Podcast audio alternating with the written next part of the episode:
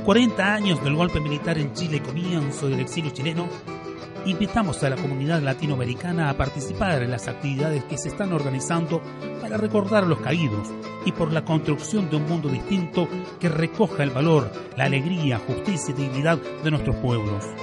Porque esta vez se trata de construir un mundo bien diferente. Te invitamos el miércoles 4 de septiembre a la inauguración de la exposición fotográfica sobre los detenidos desaparecidos de la moneda. Asimismo, te invitamos el miércoles 11 de septiembre al homenaje a los caídos en la moneda, quienes conformaban el GAP, grupo de amigos personales del presidente Salvador Allende. Como también te invitamos para el sábado 14 de septiembre al concierto y reconocimiento a una voz del exilio chileno, Isabel Parra. Todas las actividades se realizarán en el Museo para la Paz de Uppsala, ubicado en el Castillo de Uppsala.